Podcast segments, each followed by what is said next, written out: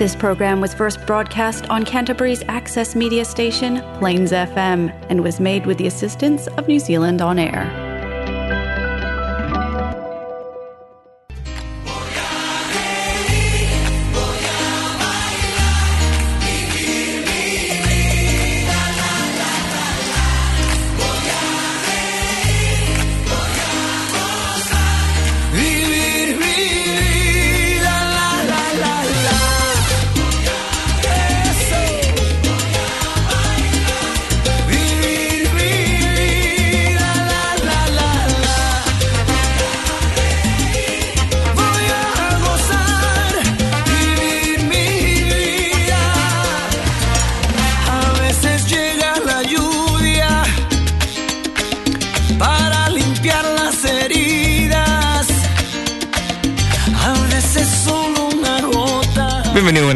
Hola Latino. Muchas gracias por acompañarnos el día de hoy. ¿Cómo estamos, Jimmy? Bien, ¿y tú? Bien, bien. Ahí para la gente que está viendo desde Facebook sabrá ahí el VIP que se puede ver ahí detrás de cámara o en cámara, porque yo estoy eh, como eh, eh, vos. Muchas gracias, Nico, por explicar lo que es un podcast. Hoy día nos acompaña el Santi. ¿Cómo estamos, Santi? Muy bien, muy bien, Nico. Gracias por la invitación nuevamente. Eso. Eh, para los que se acuerdan, para los que siguen Hola Latino hace un tiempo, eh, Santi nos acompañó, eh, tocamos música en vivo, tocamos hartos temas, partimos con eh, Sweet Genery, así que si está en Spotify, lo pueden ir a revisar. Está en nuestras redes sociales, Hola Latino NZ, así que las pueden ir a revisar. welcome back, everyone. By the way, uh, today we have obviously Jimmy right here with us. How you doing? Very good. Don't do hand signals. We're on a podcast, man. he's doing hand signals. Um, but yeah, he's saying hi. Y obviamente, and we have uh, Santi here. Um, but today he's not here to play music. Um, although we can do a cappella or something. No, no. Um, hoy día vamos a hablar, como lo habrán visto en el título del programa, eh, hoy día vamos a hablar um, acerca de tu trabajo, que es, Immigration Advisor. Immigration Advisor para Nueva Zelanda, obviamente. Así, que estaremos hablando, tenemos tres puntos principales. Sí, tenemos mucha información para cubrir, esperamos que no, nos dé el tiempo. Eh, eso, ahí quédense atentos porque es información importante acerca de las visas, de las fronteras. Eh, sí, toda la gente que esté, le recomendamos que se conecte desde ahora y eh, no se pierda este programa que está súper, súper interesante. Eso. Eso, muchas gracias, Jimmy. Por cortarte el mensaje. Eso. Es como a la rápida, esto es. Pero, sí. ¿Algo más que añadir o vamos a la primera canción para Vamos a la primera canción para que partamos ahí soltando. Aquí vamos con eh, Patricio Rey y sus redonditos de ricota. Esto es caña seca y un membrillo. Y estaríamos de vuelta en Hora Latino. Vamos.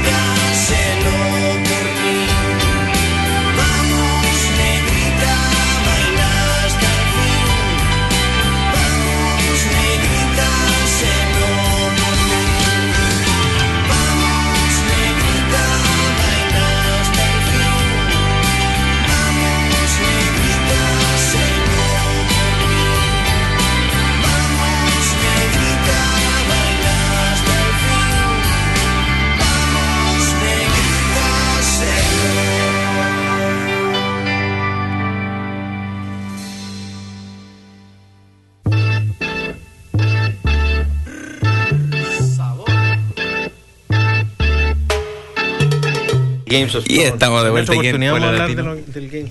Ya hablamos Jimmy, el año pasado. Te digo, estamos en, en el break ahí para la gente del Facebook y digo, vamos a volver al programa. Ok, me dice. Y se queda callado. Prende el micrófono y se pone a hablar. Hoy sí, sí es increíble. Sí es increíble. Eh, Cada vez pasa radio el Nico conmigo, le comentamos eso. Siempre, siempre me termina retando el Nico. Soy yo el que te reto, Nico. No tú. A ver, ¿quién está sentado aquí en los controles? Bueno, Eh, para la gente que se está integrando al programa ahora, Bienvenidos todos. Eh, aquí el Peter comenta, eh, comer canela eh, salió en un episodio de Science of Stupid. Yo creo que de ahí, de ahí sacó, de ahí lo sacó Jimmy. Para la Gracias. gente que nos está escuchando aquí en el podcast, vayan a revisar el en vivo de Facebook y podrán entender, entender toda la historia. Un saludo gigante a Gino que nos acompaña. Y ahora sí, pongámonos las pilas, doble A o triple A, lo que quieran. Em, ¿Con Va- qué, ¿Con qué podemos comenzar aquí eh, para la gente que recién nos está acompañando, ya que estamos de vuelta del break? Eh, estamos con Santi aquí, eh, San- eh, Santiago, que nos acompañó ya hace un tiempo en Hora Latino, tocamos un poco de música y hoy día vamos a tocar otros temas. Vamos a tocar otros temas un poco más, más serios, pero no me Claro, muy, muy bien eso, me gustó eso. ¿Viste? No, si aquí... Este músico hoy tocaremos temas, pero de otro tipo. ¿Viste? Y relacionados con inmigración. Así El que curso- vamos, vamos, Inmigración, vamos sí. con El- eso, chicos, porque este es un tema importante para Eso. la gente en general y sobre todo para la comunidad local. Así es. Eso. Eh, bueno, de hecho, bueno, eh, vale la aclaración, yo soy License Immigration Advisor, este, tengo licencia como, bueno, como Immigration Advisor autorizado por el gobierno, lo cual me permite dar Esta consejo en materia inmigratoria, así que bueno, eso, Eso. Vale, vale la pena aclararlo, sí. Sí, claro. Está bien. Este, Aquí no es que fuimos ahí como en YouTube o en Google buscamos a alguien para que nos ayude aquí a conversar. No, Claro, aquí el esto tema- es- Exacto. Eso. Sí. Y de hecho, bueno, estoy, mm, bueno, estoy basado acá en la ciudad de Christchurch. eh, bueno, tengo mi, mi oficina acá. Soy parte de una consultora que está basada en, en Queenstown, pero tenemos oficinas este, en toda Nueva Zelanda, Acá. en Wellington, en Auckland, en Christchurch y en, en Queenstown. Así que, eh, bueno, desde todos lados de Nueva Zelanda que nos escuchen, podemos, podemos dar algo. De hecho, también Perfecto, sí. llama adelante asesoramiento a través del teléfono, desde la mano de la tecnología, que por hoy está buenísimo. Podemos hacer este asesoramiento a través de, del teléfono, de Zoom, así que muchas muchas opciones. Pero tenemos oficina acá también en Cratchit para los que quieran ir a visitarnos, podemos pasar los detalles después y, y bueno, los Excelente. con- Sí, de todas maneras, ahí, compartimos los. Eh, todos los Los detalles datos. por si alguien se quiere poner en contacto y tiene más preguntas. Y si tiene alguna pregunta acerca de todo lo que vamos a hablar hoy día, no duden en ponerla en los comentarios. eh, para la gente que nos está viendo en Facebook, para la gente que nos está escribiendo por el podcast. Al final de este podcast vamos a dejar todos lo- los contactos necesarios eh, para que ustedes se puedan comunicar em, bueno, con Santiago para directamente. duda. Sí, Eso, es. directamente. Che, bueno, eh, obviamente que hay mucha información para cubrir, muchísima información como, como arrancamos al principio. Este, la cantidad de actualizaciones que tiene New Zealand es Increíble, realmente increíble. wow. Cuesta estar al día, digamos, este, para nosotros como profesionales. Pero bueno, vamos a tratar de cubrir varios temas que son de interés, eh, no solo para, para la gente que está acá en Nueva Zelanda, sino también para la gente que, como, como sé que muchos lo escuchan desde afuera, desde, desde Sudamérica, en muchas partes del mundo, para que bueno sepan, este, de hecho el primer tema que vamos a tocar ahora es el estado de las fronteras actual, un tema que nos preguntan muchísimo, ¿qué está pasando con la frontera de Nueva Zelanda? ¿Cuándo van a abrir? ¿Cuándo me puedo ir a Nueva Zelanda? El Este, estado de la frontera actual en Nueva Zelanda. Exactamente, vamos a hablar Eso. un poquito de eso. Entonces, para, para empezar un poquito, vamos a empezar con una, bueno, una noticia que para muchos será conocida y que no es tan buena, que es que las fronteras de Nueva Zelanda están cerradas. Este, y la entrada a Nueva Zelanda desde cualquier país, para habitantes de cualquier país, permanece estrictamente controlada para prevenir el contagio de COVID, que esa es la estrategia fundamental del gobierno, ¿sí? Eso. Eh, esto también se suma con Australia, Bueno, esta- las últimas actualizaciones. Te me adelantaste de, de presente- Ah, de ya, presentación de ya. Sigamos, sigamos. Este, pero básicamente son un- solamente un número muy limitado de personas pueden ingresar a Nueva Zelanda y las excepciones están establecidas taxativamente. Vale. Así que yendo básicamente a tu pregunta, Nico, una de estas excepciones son los pa- países de, o zonas seguras en los cuales se han abierto burbujas de viaje. Este, obviamente el más conocido hoy por hoy es eh, Australia, que de hecho la, la- el viaje se, se, se reanudó anoche a las 11.59 porque había estado suspendida por por, Sí. por caso un brote de COVID en Australia. Pero básicamente el ingreso directo y sin cuarentena permite el movimiento de gente entre Nueva Zelanda y zonas seguras. Viajeros in- ingresando de estas zonas no necesitan realizar cuarentena previa y pueden ingresar directamente a Nueva Zelanda como en la época pre-COVID. Eh, Obviamente no, no quiere decir que pueden ingresar, Claro. tomarse un vuelo y, y- y- y ir, e ir Y a Nueva salir, Zelanda, claro. sino que básicamente necesitan eh, tener la visa apropiada para ir a Nueva Zelanda. Por ejemplo, si una persona está en Australia y quiere venir a Nueva Zelanda, necesita una visa de visitante. eh, eh, que dependiendo del país de donde venga se puede aplicar al llegar a Nueva Zelanda o hay que aplicar previamente. O sea, aquellos países que se llaman Visa Waiver Countries, Ya. eh, que en la época de pre-COVID, por ejemplo, en el caso de Argentina, vos llegabas a Nueva Zelanda y aplicabas la visa de visitante al arribo. Claro. Otros países que no están incluidos en esa lista de Visa Waiver Countries necesitas aplicar la visa de visitante previamente, ¿sí? Previamente, Pero claro. bueno, esto aplica para la gente que está en zonas seguras. Por En ejemplo, también seguras. Cook Islands, eh, a partir del 17 de mayo, también va a haber viaje. Con burbujas de viaje. ways, exactamente, burbuja de viaje. Entonces, para cualquier persona nos ha pasado que había personas, por ejemplo, que estaban en Cook Islands, se quedaron varadas. Cuando se abrió desde Cook Island para este lado, pudieron ingresar, como era en las épocas pre-COVID, porque Claro. básicamente el objetivo de toda esta respuesta es eh, controlar el COVID y al no haber Claro. COVID en estos, en estos países, pueden ingresar normalmente a Nueva Zelanda, ¿sí? Vale. El resto de las personas. Sí, perdón, me a preguntar. No, no. Eh, entonces, si alguien tiene alguna pregunta, eh, no dude ahí en, en comentarla. Eh, entonces, las reglas, ¿cuáles son serían las reglas generales para el acceso? Básicamente, el resto de las personas que quieren viajar a Nueva Zelanda, que no vienen de zonas seguras, requieren estar incluidas en aquellas personas que pueden ingresar a Nueva Zelanda sin un requerimiento previo o aquellas que tienen un critical purpose to travel to New Zealand, que significa básicamente un motivo crítico o específico para viajar a Nueva Zelanda. Claro. Eh, básicamente son, son dos grupos de personas que mencioné. Aquellas personas que pueden ingresar a Nueva Zelanda sin requerimiento previo y que no vienen de esta zona segura son básicamente ciudadanos de Nueva Zelanda, residentes permanentes de Nueva Zelanda, la pareja e hijos de estos ciudadanos o residentes de Nueva Zelanda que tengan una visa vigente, eh, diplomáticos y ciudadanos o residentes permanentes australianos que normalmente residen en Nueva Zelanda. Esa es la gente que puede ingresar a Nueva Zelanda. Exactamente, que puede por el venir, momento. Exactamente, puede venir de otros países que no sean zonas seguras y pueden ingresar a Nueva Zelanda, eh, en este caso sin aplicar una visa, porque ya poseen Claro. un tipo de, de situación migratoria que les permite ingresar a Nueva Que Zelanda. ya ¿sí? estuvieron en este. que ya pasaron por el proceso en algún momento. Exactamente. Obviamente, Claro. siendo ciudadano, no pasaste por. Porque, Claro. Se, se entiende que, por ejemplo, puedes haber nacido acá, pero puede ser una persona que tu- tuvo una, eh, una ciudadanía por, por haber sido residente previamente, entonces también pueden ingresar. Pero, en definitiva, todas estas personas, que es el primer grupo de personas, pueden ingresar a Nueva Zelanda sin un requerimiento previo. ¿sí? Claro. Después tenemos el segundo grupo de personas que pueden ingresar a Nueva Zelanda, que son las aquellas que tienen que tener un critical purpose to travel to New Zealand, que son aquellas que necesitan un motivo específico para viajar. ¿Hay Entonces, algún. eh, como algún ejemplo de un critical purpose? Básicamente, eh, todos estos ejemplos están establecidos taxativamente. Eh, y después tenemos una opción que nosotros le llamamos residual, que es la, la- los motivos humanitarios, que ya la vamos a revisar. Vale. Eh, pero básicamente, por poner ejemplos, eh, parejas o ciudadanos de, de- pe- perdón, parejas de ciudadanos o residentes de Nueva Zelanda que no tengan visa vigente. ¿sí? Entonces estas Claro. personas eh, están incluidas dentro de estas excepciones. Eh, otro ejemplo, por ejemplo, trabajadores o titulares de visa de trabajo que normalmente residían en Nueva Zelanda. Pero estas personas, digamos, tienen que tener requisitos muy específicos que están que están establecidos en la regulación. Eh, Vale. Básicamente tienen que haber dejado Nueva Zelanda en- dentro de determinadas fechas. Tienen que haber sido titulares de determinadas visas de trabajo. no Ok, es- es bastante trabajo. específico. Es bastante específico, Ok. sí.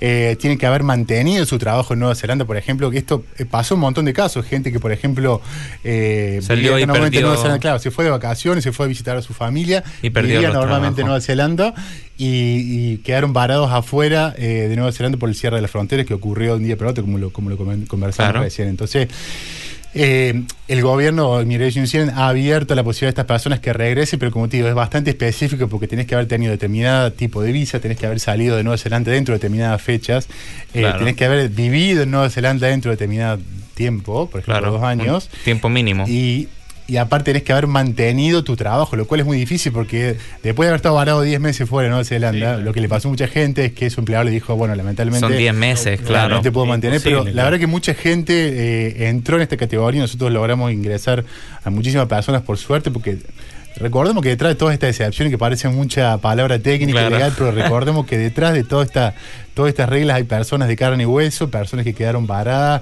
a lo mejor una mochila en el medio de la nada, o a lo mejor se fueron a su país, quedaron varadas en una mochila Claro. en medio de una pandemia, en algunos casos en países que han, que han, han sido De vacaciones, claro. devastados por el COVID incluso, entonces eh, hay que recordar por ahí la importancia que tiene esto y la, y la- y la suerte de que pudimos hacer ingresar a estas personas a Nueva Zelanda, ¿no?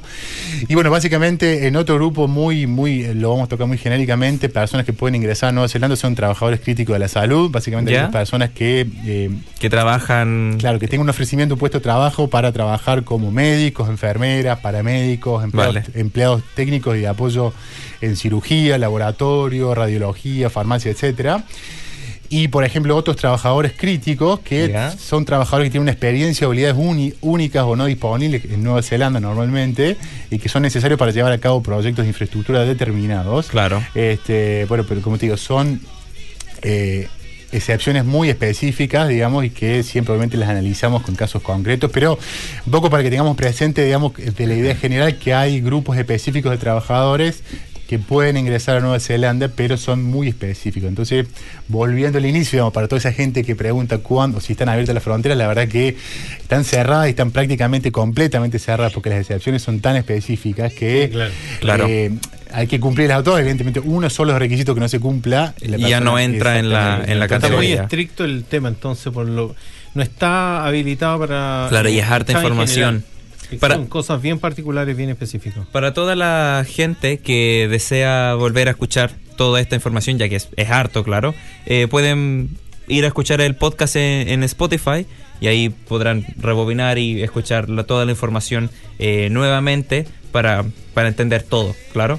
Y acuérdense que estos videos quedan eh, disponibles en nuestro sitio de Hola Latino New Zealand, entonces los En pueden nuestras ver, redes sociales. En nuestras redes sociales los pueden ver Y después. bueno, a- a- aclarando un poco lo que mencionas, este, Jimmy, que esta información es vigente ahora, capaz que de acá a dos meses Ah, claro, cambia, eso, ¿no? O sea, cambia, queremos sí. aclarar que es vigente hoy, a 10 de mayo de, de 2021. Claro, Sí, como, como sabemos, la, aquí se hace, se cambian, varían mucho la- las leyes de inmigración, así que esto va a estar vigente hasta el nuevo, el, el nuevo cambio, eh, en el que si hay algún otro cambio, eh, des- eh, esperemos podamos traérselo Lo vamos a aquí anunciar, claro, nuevamente. en y su momento. eh, recuerden compartir a toda la gente que usted piensa que esta información sería necesaria, eh, ya sea compartir eh, o el podcast de Spotify o aquí este mismo video de Facebook para la gente que nos esté acompañando desde ahí, eh, ya que esta información es, es- es vigente, es de ahora. Eh, claro, eso, me estoy repitiendo, así Tal que cual. sigamos. Este, y bueno, un poco tocamos después de las razones humanitarias, que es como esta, esta tipo de excepción tipo residual, que Claro. quiere decir que incluye cualquier otro tipo de situaciones que no están incluidas específicamente, ¿no? Pero en este caso, New Zealand lo que tiene es un, un criterio muy estricto con estas excepciones humanitarias.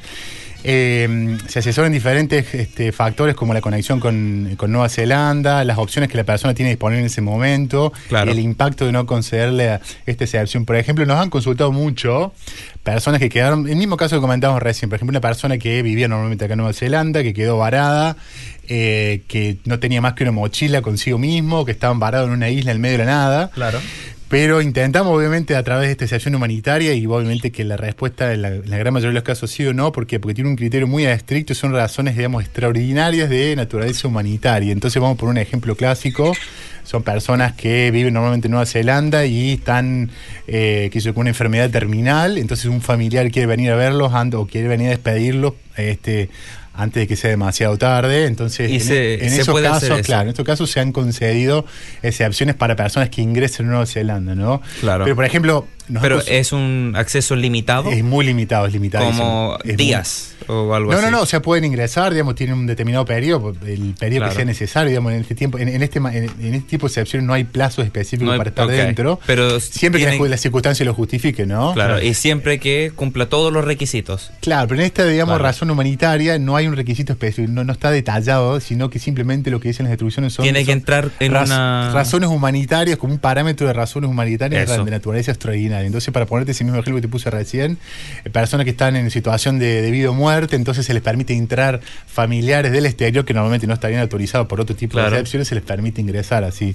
Pero bueno, este tipo eh, es, es- es residual, incluye otro tipo de situaciones que no están excluidas taxativamente, pero aún así es súper estricto. Entonces, como para cerrar un poco en este capítulo de, de la frontera, para la gente por ahí no está hablando, de- no, no está escuchando del exterior, que nos consultan muchísimo. De hecho, se ven en los grupos de, de Facebook, también impresionante la cantidad de gente que se suma a los grupos, cuándo abren las fronteras, cuándo puede ir para Nueva Zelanda. Lamentablemente que De hecho, eh, sorry, de hecho nos ha escrito mucha gente en nuestro Facebook. Eh, espero que este podcast sea bastante útil. Eh, ¿Me pueden avisar si se escucha y se ve bien? Eh, que de repente aquí pasa algo, entonces por eso sigo mirando acá. Eh, al punto. Eh, mucha gente nos ha estado escribiendo eh, cómo se pueden venir a Nueva Zelanda, cómo se puede encontrar trabajo, cuándo se van a abrir las fronteras. Eh, esperamos podemos responder alguna de esas preguntas acá, ya que nos escriben ahí a nuestra a nuestras redes sociales. Nosotros tratamos de hacer lo mejor que podemos para, para poder ayudar, pero claro, nosotros no estamos, no tenemos toda, toda la información. Eh, se ve bien y se escucha bien, bacán. Gracias. Eh, genial. Ahí bacán, me salió ahí un poco chileno, pero eh, pero eso un saludo gigante a Douglas que nos está acompañando. Gracias Dani. Eh, un saludo ahí a DJ de Latino. Gino también, ahí saluda. Gino, sí, no, obviamente, Gino siempre. Eh, bueno, ahora sí. Así que bueno, eso básicamente que lamentablemente el gobierno no está dando ninguna indicación de cuándo se pueden abrir las fronteras, no tenemos información. Ya. Y esta es la realidad que tenemos ahora, la que acabamos de revisar o tocar por encima de que las fronteras están cerradas y que hoy por hoy la prioridad es la respuesta al COVID. Eh, pero bueno, esto ya es una opinión personal, este, basada en, en- en- Claro. En mis consideraciones, que la- obviamente las fronteras no pueden estar cerradas para siempre. Esto, Eso, esto- es, es cuestión de tiempo. Está aquí para quedarse. Eh, totalmente. Y incluso obviamente hay, hay industrias que son las industrias más importantes de este país, de Nueva Zelanda, que dependen directa e indirectamente del turismo, como Sí, de el- todas maneras. de, de- de las fronteras estén abiertas, perdón. Y número uno es el turismo, eh, yo diría el número dos la, el sector de la educación, que son miles de millones de dólares al año y que hoy no están. Exacto. Entonces, Hospitality también. Hospitality. Claro, o sea, en el turismo, claro. Pero bueno, por Eh, eso digo que directa e indirectamente hay muchas actividades en las cuales es- esos recursos Se ven afectadas. Se vuelcan, exactamente. De todas Entonces, maneras. eh, toda la economía de Nueva Zelanda se, se ve afectada por el cierre de las fronteras, ¿no? Entonces, no, como para cerrar la idea, no va a durar para siempre y obviamente estamos siempre atentos a las, Algún a las nuevas excepciones que se van abriendo, porque no es que la frontera se va a abrir de un día para De el otro y vamos a otro. volver a lo que era la época Claro, pre-COVID. se, se van a empezar a abrir Exacto, de acuerdo. de a es, es lo que ha venido pasando un poco de estas excepciones que revisamos recién. Algunas son del año pasado, de fin del año pasado, otras son más recientes. Entonces, de a poquito Se van están abriendo como la puerta y de hecho esta apertura con Australia ha Vale. permitido liberar que creo que el 40% de los lugares de managed isolation de esta cuarentena obligatoria Wow. eran ocupados por australianos. Entonces, ahora con esta burbuja abierta hay, hay un 40% de capacidad operativa de estos managed isolation en quarantine Sí. que puede ser ocupada, digamos, por otro tipo de personas que desean ingresar a Nueva Zelanda. Entonces, es como Ah, que de a poquito se va viendo Se la va- luz al final claro, del túnel, pero bueno, un poquito más las posibilidades. queremos dar como una perspectiva eh, positiva, Positiva, a, todos sí, los, a claro. todos los que nos escuchan desde fuera, a todos los que quieren entrar, que tarde o temprano van a poder in- ingresar Eso. o poder, deberían poder ingresar. Darle tiempo al tiempo y ahí se van a dar dando las cosas. Exactamente, exactamente, Eso. así Eh, es. una última pregunta que, que nos hacen acá. Eh, ¿Hay algo en los planes para las Working Holiday Visa? No, las Working Holiday siguen suspendidas. 100% suspendidas. Hay, eh, las Working Holiday tienen, eh, hay dos tipos de Working Holiday. Hay países que no tienen límite el número de aplicaciones, eh, que se me viene a la cabeza, por ejemplo, el United Kingdom, el Reino Unido, eh, Italia, pero va, varios países, y otros que tienen límites, como por ejemplo el caso de Chile, Argentina. Que tiene ¿sí? un número limitado. Ahora los únicos lugares donde se pueden aplicar las Working Holiday Visa, de acuerdo a mi entendimiento, son eh, de las zonas seguras. Es decir, si vos, por ejemplo, estás en eh, Australia en este momento y sos de un país o tenés pasaporte de un país Sí. Que Eso no sí. tiene límite en las Working Holiday Visa, podés aplicar ahora, pero para el resto de los países está suspendida. Pero de vuelta, es una categoría que en algún momento se debería... Se debería, se ser- debería volver a abrir porque, Claro. porque eso también tiene un impacto imp- impresionante en muchas industrias, como por ejemplo la industria de la fruta, la horticultura, la vinicultura. Sobre Sí, todo la claro, farm. Acá sí claro. se, se nota mucho Eh, ese- perdón. el impacto y, y también en la en hospitality. Entonces, Sí, se ha notado el. Por el momento, un saludo gigante Esteban. eh, por el momento, eh, si uno quiere aplicar a una Working Holiday Visa, eh, tiene que ser de una zona segura, pero eh, tiene no importa del país que, que usted sea, obviamente importa si tiene o no... eh, En realidad sí importa porque necesitas tener pasaporte Claro. de un país que no tenga límite en el número de, Exacto. working, de aplicaciones Working Holiday. Eh, eso. Eh, pero si usted tiene eso, no necesita ser australiano, a eso me refiero. Si usted está, eh, por ejemplo, en el, con el ejemplo de Australia, si usted se encuentra en Australia eh, y su país tiene la opción de aplicar a Working Holiday, usted está eh, tiene la opción de hacerlo. A eso, a eso, a eso quería llegar. Todo en orden, dice Peter. Douglas dice eh, que se ve y se escucha bien. Eh, en mi negocio tenemos aquí y en Australia y no importa que las fronteras estén cerradas. ¿Qué negocio tiene ahí usted, Douglas? Em, en una de esas tiene alguna pregunta que nosotros podamos aquí a, ayudar a responder. Tengo que los, los países. eh, Los de países de los titulares, los cuales puedes aplicar en este momento. de Working Holiday. Ya, esto es bueno. Eh, Bélgica, Canadá, Dinamarca, Finlandia, Francia, Alemania, Irlanda, Italia, Japón, Holanda, Noruega, Suecia, Reino Unido y los Estados Unidos de América. Así que cualquier Wow. persona con pasaporte de esos países y en una zona quarantine free, o sea, una zona segura, Puede aplicar. pueden Puede eso. Ningún país de Sudamérica todavía, así no. que No. me sorprende tampoco. Eh, quédense en sus casas, por favor. Eh, Sigan quedándose después de un año.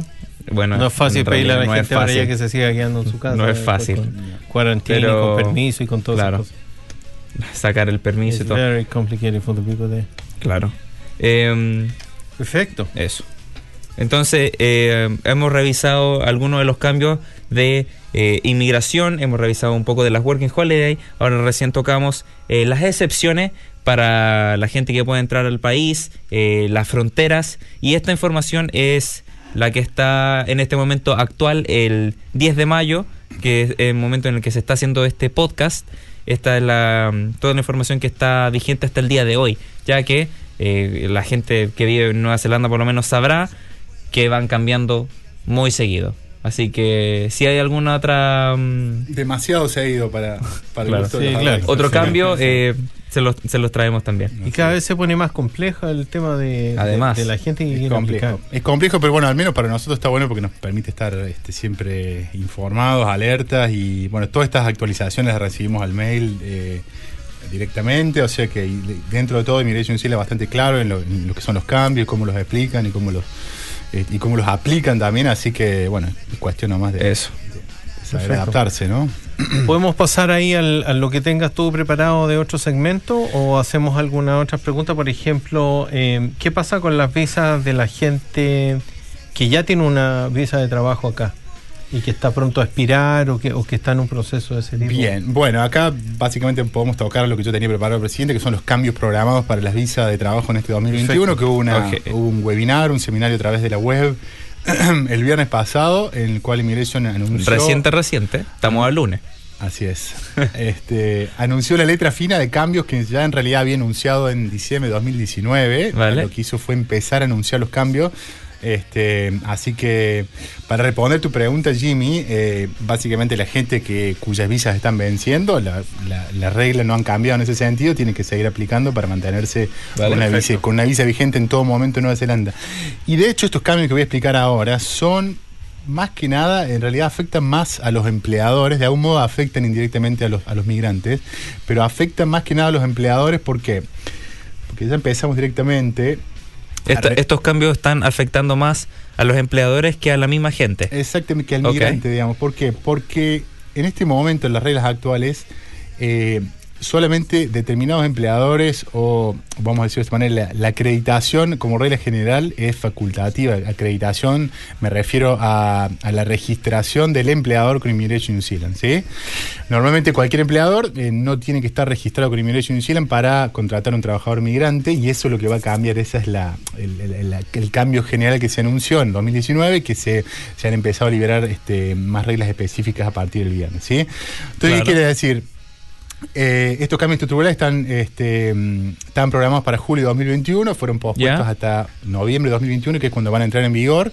El objetivo de estos cambios es incentivar a los empleadores y sectores a entrenar y mejorar las habilidades y contratar a los ciudadanos y residentes de Nueva Zelanda. Ese es el, el- el propósito final de este tipo de cambios. Eh, también tiene como objetivo comba- combatir la explotación, el uso indebido del sistema de inmigración, que Vale. lamentablemente muchos empleadores han realizado. Eh, también facilitar a los empleadores y a diferentes sectores de, la- de las actividades conseguir mano de obra en aquellos sectores donde existe escasez genuina de mano de obra. Y lamentablemente tenemos que decirlo, reducir la dependencia de mano de obra migrante y barata. Este es uno de los objetivos de estos cambios, Claro. lo cual no me parece mal, digamos, porque también se ha hecho un mal uso del sistema de migración en los últimos años. Este, así que esto es esto de los otros objetivos que tienen estos cambios que se han anunciado. Entonces, básicamente, como mencionamos recién, el sistema actual, eh, el sistema y la aplicación de visa de trabajo está centralizado en el trabajador migrante, que es quien realiza la aplicación de visa en general. Esto, ¿sí? esto está centrado para cambiar el próximo año. En realidad va a cambiar este año. Noviembre de Cambia- 2021, eh, ¿no? Entra en vigor a partir de noviembre de 2021. A Oh, primer- ¿verdad que estamos en primer- 2021? Primero de 2021, Oh. sí. Está perdido, Nico. Entonces, como decíamos recién, solo algunos empleadores están ac- acreditados, registrados para contratar a trabajadores migrantes, así que la acreditación es facultativa. Ok. Entonces, Eh, ¿qué- sorry. Eh, ahí para la gente que recién se está conectando, la gente que nos está acompañando ahora en la radio, manejándose a sus casas o aquí recién conectándose en Facebook, eh, como verán en el título, o para la gente que está en la radio, el día de hoy estamos... eh, Estamos hablando con Santiago, que es un Immigrant Advisor de acá de Nueva Zelanda, acerca de los últimos apps de las últimas eh, entradas, se podría decir, em, las últimas actualizaciones acerca de eh, temas como la frontera, la Working Holiday Visa, em, todos los cambios que se vienen para las visas y la gente que las tiene durante este año Para los empleadores también. para los empleadores, eh, para los todo eso. Así que para escuchar toda la información pueden siempre devolverse ahí al podcast en Spotify o la Latino NZ, también los publicamos en nuestras redes sociales, o la Latino NZ, eh, o NZ o la Latino para Facebook. Y, y obviamente si desean quedarse en contacto aquí con eh, Santiago vamos a, ir a publicar y a comentar su, su, su método de contacto ahora al, al final del programa y en nuestras redes sociales. Buenísimo. Sí, bueno, entonces, eh, volviendo, ¿qué cambia en este 2021? Eh, básicamente, el cambio principal es que todos aquellos empleadores que deseen contratar trabajadores migrantes con, este, con una nueva visa, que ya la vamos a explicar, tienen que estar acreditados ante Immigration New Zealand. Ese es el cambio fundamental, ¿sí? Eh, esta nueva visa se va a llamar Accredited Employer Work Visa y va a reemplazar a seis visas Seis Está- visas. Seis o visas sea, que están esto- vigentes actualmente. Entonces, una, una sola visa. Una sola visa para que es la. Accredited Employee va a centralizar y va a reemplazar a seis visas que actualmente existen. Está como el señor Sí. de los anillos, así como one ring to rule them A all. simplificar. No, pero justamente esto, como decía eh, al principio, intenta o los beneficios que se harían, que se, se persiguen, son un sistema más ágil para los empleadores, reducir la explotación, eh, que sea más fácil de navegar el, navega- navegar el sistema de migración para todos, más certeza en Claro. el proceso de aplicación, que ya lo vamos a ver por qué va a haber más Eso sí, certeza. me imagino que sacará harto, eh, Sí. se ahorrará un poco más el hecho de tener que hacer una visa en vez de seis. Sí, sobre todo, digamos, en la complejidad, digamos, de, de navegar el sistema de inmigración para aquellos que no están familiarizados con, con el sistema de inmigración y saber qué, qué tipo de visa es la adecuada para aplicar. Para lo que Claro, necesitan. trata de hacerlo claro. más simple en el fondo. Este es el Ah, está- Veremos, obviamente, si funciona en los hechos, funciona así. Eso es. Eso. Pero bueno, ese es el objetivo, por lo menos. Es- Claro, ese es el propósito, vamos a ver qué pasa en la práctica. Ahí les traemos la próxima update a ver cómo salió. Nosotros estamos acostumbrados en, en Sudamérica a muchas promesas que después no, Claro. no funcionan, pero bueno, vamos a darle la, Suena bien hasta ahora. Vamos a darle la esperando. derecha a Immigration. Eh, otra pregunta que me llega acerca de la, de la Working Visa, si ponemos música mejor, eh, um, ¿se cambió el mínimo, la mínima cantidad de dinero que se necesita para aplicar una Working No, no, eh, en ese sentido no hubo cambios. Solamente lo que, lo, que- lo único que está, eh, ha cambiado es la posibilidad de aplicar. digamos. El La resto, de la- posibilidad de aplicar, el resto de las ok. reglas siguen vigentes, digamos, Ok. en materia de Working Eh, Holiday Visas. ¿Y ¿Tienes otra pregunta tú? Sí. Eh, ¿Cuáles son los trabajos o carreras que se están necesitando en Nueva Zelanda en estos momentos? Uf, son bastantes, ¿no? Ah, bueno, en Pero hay, realidad, hay un, ¿cómo se llama? ¿Un list or something? que Sí, están muy, muy bien ahí, ¿eh? Muy bien, Jimmy. ¿eh? Bien, ¿Qué tal, bien, eh? Jimmy. Buena, estamos Vamos a Jimmy. tratar como Te ganaste ahí un- una, una palmada en la espalda. Están las Skill Shortage List, que son tres, este, que son aquellas eh, Jimmy listas. orgulloso. son listas en las cuales existe escasez histórica de, de mano de obra y mm, la más famosa sin duda es la Long Term Skill Shortage List, que es la eh, escasez de habilidades a largo plazo, vendría a ser una, una, una traducción así. Claro. Eh, después tenemos la Construction and Infrastructure uh, Shortage List y después tenemos la Regional Skill Shortage List as well. Entonces igual hay, hay, hay eh, varias listas con un poco más de opciones.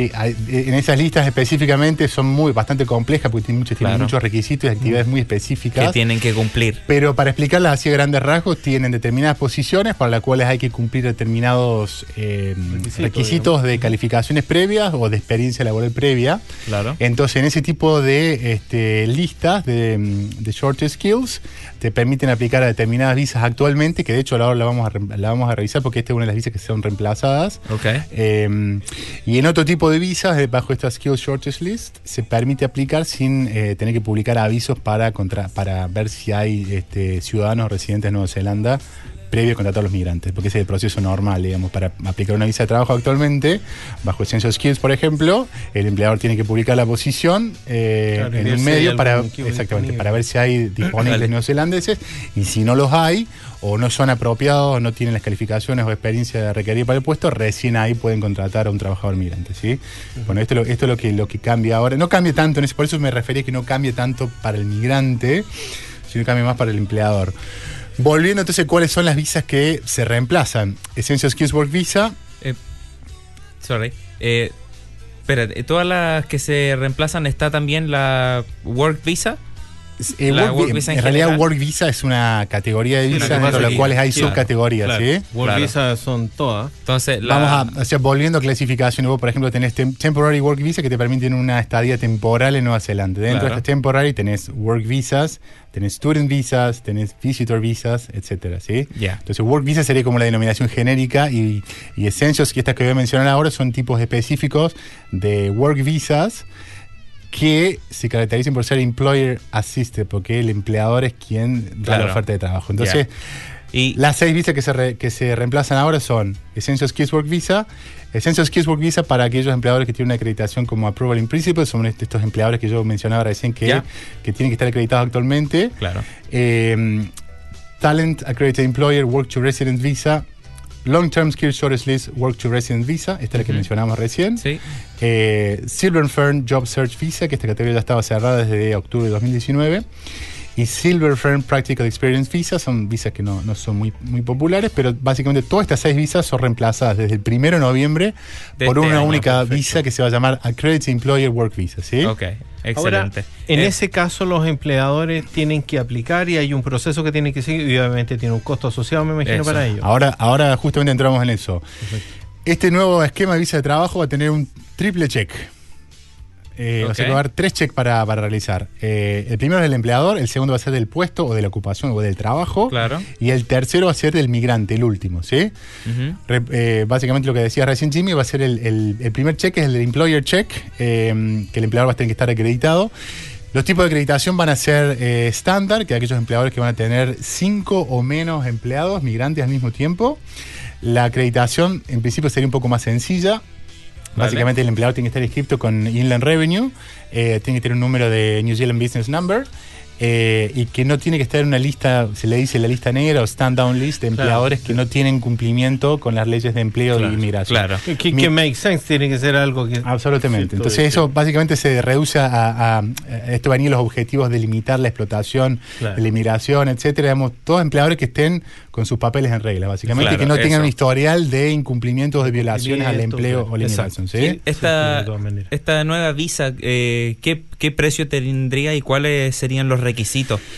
Eh, precios todavía no ha anunciado eh, la FIS Migration New Zealand. Estimamos que no habría ningún cambio significativo, pero obviamente que la acreditación del empleador va a tener un- un- una fee, por un lado, que la va a tener que pagar el empleador, y después la visa, por otro lado, tendrá su fee propia, pero esto, esto todavía no lo ha anunciado Nueva Zelanda. ¿sí? Ya, ok. Volviendo al tipo de acreditación, después tenemos alto volumen o high volume, que aquellos empleadores que tengan seis o más empleados migrantes al mismo tiempo, Perfecto. van a tener requisitos adicionales que básicamente tienen que pagar 10% por encima del salario mínimo. No quiere decir que tengan que pagar en todos los puestos de trabajo, en todos los Claro. pay rates, sino en Pero- aquellos que cumplen el mínimo, tienen que pagar un 10% más o tienen que tener un convenio colectivo de trabajo. Esto ¿sí? para ayudar con la explotación y Y para de alguna manera empujar también a los neozelandeses a que tomen sus puestos de trabajo. ¿sí? eso. Pero, y además de eso, tiene que tener los mismos requisitos que la estándar. Es decir, tiene que estar en un, negocio registrado, tiene que tener este, un, un historial de, de O sea, cumplimiento. Lo, lo estándar y más. eh, lo estándar y más. ¿Dijiste ¿Y eso es- 10% más? 10% Wow. Wow. Sí. Y eso solamente. a Pero para el, el salario mínimo, ¿no? Es lo que dijo, no, no Sí. para todos los pay rates. Ah, ok. Eh, Ah. pero bueno, esto lo 10% más anunció, del- como te digo, lo anunció el viernes Immigration con muy eh, con mucha generalidad, por eso Ya, todos muchos de estos cambios los, los tienen que implementar de manera más específica. ¿sí? ok. Pero básicamente este proceso de acreditación, lo que informó Immigration New Zealand, que sería relativamente sencillo, lo ponemos entre comillas, eh, el, el sistema va a ser completamente online. Eh, la acreditación de este empleador va a durar por 12 meses y luego se van a conceder por 24 meses las sucesivas acreditaciones, siempre y cuando se han cumplido por los primeros 12 meses lo- los requisitos para, Todos para los requisitos, ¿sí? claro. Y aquellos empleadores que ya están acreditados ahora pueden seguir con su acreditación, pero a partir del primero de eh, noviembre de 2012 tienen que estar que- acreditados con el nuevo sistema. ¿sí? Tienen que cambiar su visa. Y esto es muy importante porque recién mencionamos la cantidad de trabajadores migrantes que están trabajando. Pero Eso. esto no incluye otro tipo de visas, como para que, que se le llama Open Work Rights. eh, Open Work Rights Visa, ¿sí? Eh, que son aquellas visas que tienen, eh, puedes trabajar para cualquier empleador, por ejemplo, tenés una Partnership Work Visa, o tenés una Ah, Post-Study. Work Visa, o tenés una visa de estudiante que te permite trabajar part-time. En ese tipo de visas no van a contar esas personas dentro del número este de 5 o 6 o más. ¿Me explico? Ok. O sea, si un empleador, por ejemplo, normalmente contrata o- a un Working Holiday Visa, por ejemplo, si contrata normalmente Working Holiday Visa, no, si no quiere contratar otro tipo de empleado, no tiene que estar inscrito. Pero lo lógicamente, si en algún momento va a necesitar eh, tomar un empleado bajo esta Accredited Employer Work Visa, va a necesitar estar inscrito, ¿sí? Pero es importante aclararlo porque esto surgió en las preguntas del viernes del webinar. Y aquellas visas que tienen Open Work Rights no están incluidas dentro de este número eh, necesario para tener acreditación como Ok. empleador, ¿sí? Eso es una- un, un Eh, dato muy importante. ¿Cómo se obtiene la, la acreditación? Como dije, digamos, la, la acreditación va a ser online, va a ser a través de una aplicación online en la página de Immigration New Zealand. El, el sistema, eh, en principio, guiaría de manera bastante fácil a los empleadores, volviendo al objetivo y entre comillas Claro. de vuelta. Y, y mire- y aparentemente estarían disponibles estas aplicaciones para empezar a partir del fin de septiembre, con lo cual Immigration Ah, wow. espera en un mes que el número de empleadores, y no me quiero imaginar los miles de empleadores que tendrán Claro. que aplicar, tenerlos todos listos en un mes, lo cual me parece eh, bastante eh, no sé, Improbable. improbable con, Sí, es como o bien- con buena sí, expectativa. claro. Pero bueno, las aplicaciones estarían disponibles a partir de al fin de septiembre de, de este año, con, con lo cual a partir del 1 de noviembre ya podrían empezar a contratar empleados bajo este nuevo, nuevo sistema de acreditación. Pero bueno, eh, esperemos que así suceda, ¿no? Los empleadores que no se acrediten dentro de la fecha por cualquier motivo, eh, igual le va a estar disponible después de alguna Sí, fecha sí, por supuesto, por supuesto. Perfecto. Pero esto es muy importante porque un poco creo que venía de la, de la mano de la pregunta, ¿en qué cambia para los migrantes este nuevo sistema? En realidad no cambia nada, digamos, porque si vos tienes tu visa actual y, por ejemplo, tenés, aplicás a tu visa actual, que por ejemplo todas estas visas que mencionamos recién, Essential Skills, Work to Residence, van a estar disponibles a- a- hasta el 31 de octubre, digamos, un día antes. Vale. Vos vos vas a poder aplicar tu visa. Si a vos te dan tu visa, o de incluso si aplicás, digamos, sin que te la den, pero antes del 31, o sea, el 31 de, de octubre incluido, eh, tu visa vas a poder seguir trabajando con esa visa y no cambia tanto, digamos, para, para los trabajadores, pero sí cambia en el sentido de que si a partir de el primero de noviembre quieren empezar a trabajar para un empleador y ese empleador no está acreditado, ahí sí va a ser un problema. ¿me Ah, perfecto. ¿Me explicó? Entonces, para la no gente- un problema, pero algo que el empleador claro, tener que resolver. sí, sí. ¿sí? Supongamos que a la gente, a alguien le vence la visa en el marzo del 2022 Ya. y está con un empleador actual, pero ese, ese empleador no está acreditado. Si él requiere renovar su visa en el marzo del 2022, el, el empleador tiene que estar acreditado Correcto. antes de hacer la renovación. Correcto. Entonces, va a tener que estar acreditado. Por, por eso, evidentemente, para pasar en limpio, nuestro consejo a todos los empleadores que vayan a contratar empleados en, en este tipo de visas asistidas por el empleador, que se registren, digamos, que se pongan en contacto. De hecho, en- para, para ser honesto, digamos, los empleadores eh, a- a- en principio parecería que lo podrían hacer por su cuenta, pero obviamente nosotros como advisor Claro. podemos brindar asistencia para, para, para- sí, para, para esa aplicación de, eso. de acreditación y que con eso. esté todo bien hecho. Exacto. Eh, Claro, eso, seguir los eso. pasos. Porque, digamos- Perfecto. Sí, decime, Nico. Eh, otra visa de la que me gustaría preguntar acerca de la residencia. Sí, ¿Sí? dale. Eh, ¿hay, algo, ¿Hay noticias con la residencia? ¿Hay algún cambio que se está haciendo para las visas de, de residentes o algo? Eh, sí, los hay. A ver. Eh, si querés podemos cerrar. Oye, eh, porque habían más temas, ¿cierto? sí, cerramos en, dos en dos minutitos, cerramos los últimos. Dale. Los Sí, últimos. perfecto. Eso, eh, y ahí las porque últimas como es información, Dale. Porque dijimos. Nos Sí. quedan 10 minutos, así que. sí, sí, eso largo, por eso hicimos Wow. información. Eh, este nuevo sistema, digamos, te dijimos que iba a tener tres checks. El primero es del empleador que acabamos de ver recién, que es Sí. la registración. El segundo es el job check, que es el, el check del puesto del trabajo. Eh, va a tener que implicar que el empleador va a tener que estar registrado en primer lugar. Eh, el empleo tiene que ser aceptable, que básicamente tiene que ser aceptable como lo es ahora, tiene que tener un mínimo de 30 horas, de acuerdo que tiene que cumplir con los requisitos de la ley de empleo. Se hace por pasos. Exactamente. Eso. Y mínimo de 30 horas semanales, etcétera. Y también tiene que tener el mismo requisito que tiene ahora, que es publicar el aviso para asegurarse que no hay este, ciudadanos disponibles de, de Nueva Zelanda o residentes para el puesto. Eso. Ese va a ser, digamos, el job check, sería el segundo tipo de check de este sistema de visas, ¿sí? Y por último sería el tercer check, que sería el migrant check o el check del trabajador, que en el cual básicamente, al igual que ahora, el empleador, por eso decía que no cambia mucho para el trabajo, porque el, el- el- el empleado tiene que estar calificado para la posición que aplica. Esto está basado en ANSCO, que es el Australian New Zealand Standard Classification of Occupations, y además debe cumplir con los requisitos habituales de buena conducta, eh, es decir, que no tenga antecedentes penales, que tenga buena salud, que tenga un propósito legítimo para estar en Nueva Zelanda. Ese sería básicamente Los el- requisitos que debe- los requisitos. O sea, este sería el triple check, el- estos tres niveles de check que va a tener la nueva visa, básicamente. Eh, así que bueno, ese es, ese es básicamente el, el cambio fundamental que se Perfecto. anunció. Las visas se seguirán concediendo por un año y por tres años las visas de trabajo, esta nueva visa de trabajo, eh, por un año en aquellos casos en que la paga sea inferior al salario medio de Nueva Zelanda, que en este momento es 25.50 Se van a dar por un año solamente. se dan a por un año y por tres años cuando el salario sea en, en el salario medio, que se es de 25 50 horas, esto se va actualizando normalmente, Claro. o este o, o por encima, por supuesto, esta, esta visa se concedería por tres años, ¿sí? En tres, Tres años. ¿sí? Perfecto. Genial. Así que bueno, básicamente eso en materia de visas de trabajo. Ok. ¿Ah? Eh, recuerden que si usted desea escuchar toda esta información, siempre puede devolverse al podcast de Spotify y revisar todo ahí. Eh, el Peter me dijo que se perdió la conexión en un momento. eh, creo que lo arreglé. Le bajé un poco al, al internet necesitado y todo, así que espero que no se vuelva a cortar. Si pasa, eh, me avisan, porfi.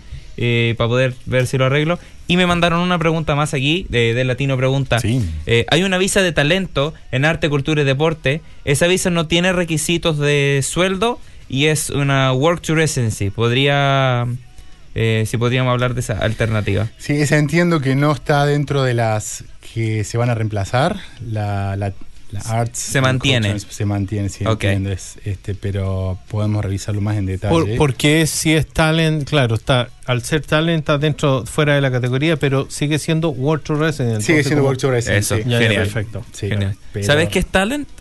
Talenta la residencia. Eh, tenía, Lo que Bueno, nos, eso, nos por abre el próximo Ya, tema. claro. ¿no? vamos ¿Viste? vamos No, a llegar el, a esa. el curso de YouTube que hice del vocabulario para la radio. Buenísimo. Cinco minutos, No, no, pero sí, maravilloso. Nos damos cuenta de eso. Sí, eh, no, bueno, para hablar de la residencia general eh, no- nos llevaría todo un, capaz que un programa que de Claro, hecho un ten- programa tendría- individual. tendríamos que hacer un programa exclusivamente dedicado a la residencia porque da para cortar. Pero en materia de residencia no hubo, reci- no novedades eh, recientes de, la, de las aplicaciones. Las aplicaciones, estamos hablando básicamente de la categoría más popular que es la Skill Migrant, que es el sistema basado de puntos que mucha gente conoce.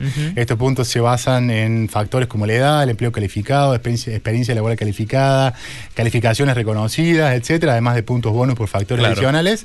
Eh, y este proceso tiene tres etapas, que es una expresión de interés. eh, el número dos es la selección de la expresión de interés. Y el número tres sería la aplicación de residencia. La aplicación de Lo que está sucediendo ahora es que eh, las expresiones de interés están abiertas técnicamente, se pueden presentar, pero Immigration New Zealand desde abril del año pasado suspendió la selección. O sea que todas aquellas expresiones que están dentro de la pool en este momento no están siendo seleccionadas por Immigration New Zealand. Entonces, eso no ha cambiado Vale. y se espera. Esto también es como- eh, son especulaciones, digamos, pero se espera, digamos, porque no, no tanto especulación, porque los seis meses de, de octubre de la última suspensión ya se cumplieron en abril, entonces ya debería haber habido una decisión del gobierno de reanudar la selección de esta expresión de interés. Porque de vuelta, chicos, no olvidemos que de- detrás de toda esta expresión de interés estamos hablando de, de gente calificada, sumamente calificada, claro. con títulos, con experiencia laboral, con empleos calificados, muy extremadamente necesarios para Nueva Zelanda y que están ahí en una situación de incertidumbre total y limbo. Eh, Pero sí, básicamente están eh, esperando, estamos esperando todos, la verdad, con mucha mucha expectativa esa, A ver- esa a ver qué pasa. Eso. A ver qué pasa. Otras categorías como son, por ejemplo, Residence from Work, que es un poco lo que mencionabas recién, que son aquellas personas que tienen Work to Residence y han eh, tenido esta visa por dos años. Esas Eso. aplicaciones este, siguen abiertas mientras hayas tenido esa visa por dos años previos. Sigue O- funcionando. sigue funcionando. normal, ya eso. Otras categorías, por ejemplo, eh, como por ejemplo la partnership, o sea, si vos sos pareja de un ciudadano, una ciudadana o residente de Nueva Zelanda, eh, estás en una pareja, una relación genuina y estable y viviendo por 12 meses, podés aplicar la residencia basada en tu relación con, con este Con la persona. con Ah, persona neozelandés. Con un mínimo de 12 meses. 12 meses ni de, con evidencia comprobable, digamos, que has De vivido una- este, en una relación genuina y estable y viviendo juntos, ¿sí? Eso. Viviendo juntos en la misma, en la misma dirección. Todas estas De- categorías siguen abiertas, por suerte. Eh, y bueno, pero básicamente lo más importante que la categoría más popular, que lo que mencioné en principio, como, como para ir cerrando, eh, esto está generando mucha incertidumbre. El gobierno, a través del Ministerio de Ministro de Inmigración, ha anunciado que está realizando una revisión general de esta categoría. Y de hecho, le han encargado una comisión de productividad que determine cuál es el número adecuado de migrantes que tenemos que recibir en Nueva Zelanda Eso. para que esto se pueda balancear con los niveles, porque tiene todo un impacto en la infraestructura, en el medio ambiente, Claro. en las casas, Sí, claro, un en la impacto en educación, general, en general. eso. Entonces, están encargando a esta comisión de productividad que brinde asesoramiento del gobierno y una vez que el gobierno tenga esa información, tomará una decisión acerca de cuál es el número de migrantes. La- los programas de residencia se hacen por 18 meses y el último venció en 31 de diciembre de 2019. Wow. Entonces, este, no estamos en un programa, estamos todavía con un programa de residencia antiguo, entonces claro. es una decisión que hay que tomar, pero bueno, el gobierno sigue posponiendo esta decisión. En algún vuelta- momento. Y de vuelta, Es- detrás de toda esta, de toda esta cuestión, hay personas de carne y hueso que están esperando una decisión. esperando y la decisión, Y en algunos casos, por casi dos años esperando Sí, claro. Residencia. Sí, este, una, una decisión de residencia, ¿no? Última pregunta antes que ya nos Conocemos retiremos. un caso muy cercano. Sí, eh, bastante cercano. Gente muy calificada. Eh, claro. eh, Muy. Podríamos haber aplicado al talento. Ah, Quizás habríamos estado en otra. en no, yo creo que estaríamos igual de lento. Así que.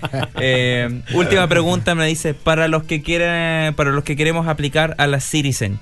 Eh, Sí. Ya tienen, me imagino que para eso ya tienen eh, residencia. Correcto, sí, así es. Ok. así eh, es. ¿Hay algún cambio para eso? No. ¿No? No hay ningún cambio, los cambios son lo mismo. De hecho, la aplicación de, de ciudadanía no se realiza a través de Immigration New Zealand, sino que se realiza al- a través del Department of Internal Affairs. Ok.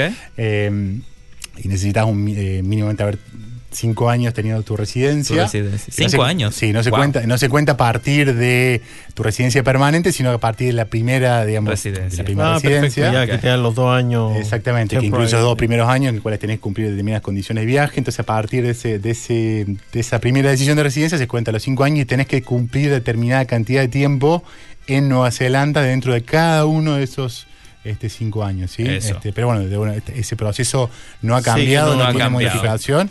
Y cualquier persona que hoy por hoy sea residente y cumple con esos requisitos puede aplicar Puede la ciudadanía. no- Genial. Teniendo el tiempo determinado. Exactamente. Maravilloso. Yo estoy cerca, de hecho, soy uno de esos, así que. Eso, sí, genial.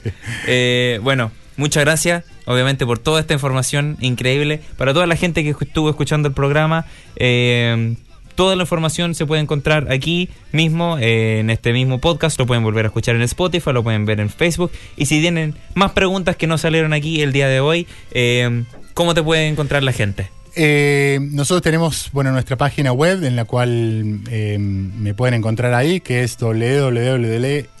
Vamos de vuelta, www.collectiveconsulting.co.nz. Eso. Eh, si no, mi email es, a lo mejor es más fácil contactarme de esa manera, es santiago arroba ccqt.nz. Este, y si no, a través de Facebook me contactan, me contactan un montón Eso. también. Este, yo estoy como Santiago Casenave. Este, me pueden contactar por ahí. Yo la verdad que con todo gusto recibo mensajes no solamente de gente acá en Nueva Zelanda, sino gente de otros lados. Por ahí me etiquetan en los grupos de Facebook y yo siempre con, con toda predisposición. Lógicamente que tenemos que hacer un proceso, obviamente hacemos una consulta, como les decía, por Claro. teléfono, por Zoom, pero con, con todo gusto este, recibir todas las consultas que quieran y, y espero poder ayudarlos a todos. Porque digamos, yo soy inmigrante, Claro. eh, así que sé lo que significa contar con ayuda para este proceso Claro, que no es fácil, sobre todo en este momento. sí. Tú lo viviste Así de que la para misma mí manera, claro. es lo que a mí me motiva todos los días a hacer este A trabajo que me encanta, adelante. me apasiona y me, me encanta hacerlo y es una gratificación cuando llega esa decisión de la visa aprobada. es eh, la, felicidad Mucha- de la gente es lo que más te da. Muchas gracias por, por- por compartir todo esto con nosotros. Eh, también igualmente nosotros vamos a compartir toda su información de contacto en nuestra página de Facebook. Así que la pueden ir a buscar ahí en nuestras redes sociales. Eh, recuerden que pueden compartir este podcast, este episodio, Sí, eh, para alguien importante para si- que lo necesite. Y, bueno, y vamos a intentar ver si Santi nos puede acompañar en otro programa, porque como hay harta información importante que a lo mejor podríamos también difundir en otro, Tenemos en para otro rato. show, Es- eh, vamos a ver su disponibilidad también. Nosotros aquí felices Eso. de tenerte, Santiago. Sí, Y o sea, chicos, hemos rozado, la- hemos rozado por arriba eh, información claro, muy hemos ahí- genérica, pero estamos todavía ahí. Es, un- eh, es un tema que va para harto, entonces totalmente. Genial. Bueno, efectivamente... Muchas gracias nuevamente. Ahora nos tenemos que retirar, pero no me quiero retirar sin decir una anécdota. Perdí 500 calorías en dos segundos. ¿Saben cómo? no. Se me cayó la empanada. Bueno, con eso nos retiramos. Muchas gracias, eh, Santi. Jimmy, estamos pasados en tiempo, nos van a retar de nuevo. Va. Diga uno porque si no se, si no se enoja. Sí, tengo que decir uno. A ver. Al menos uno.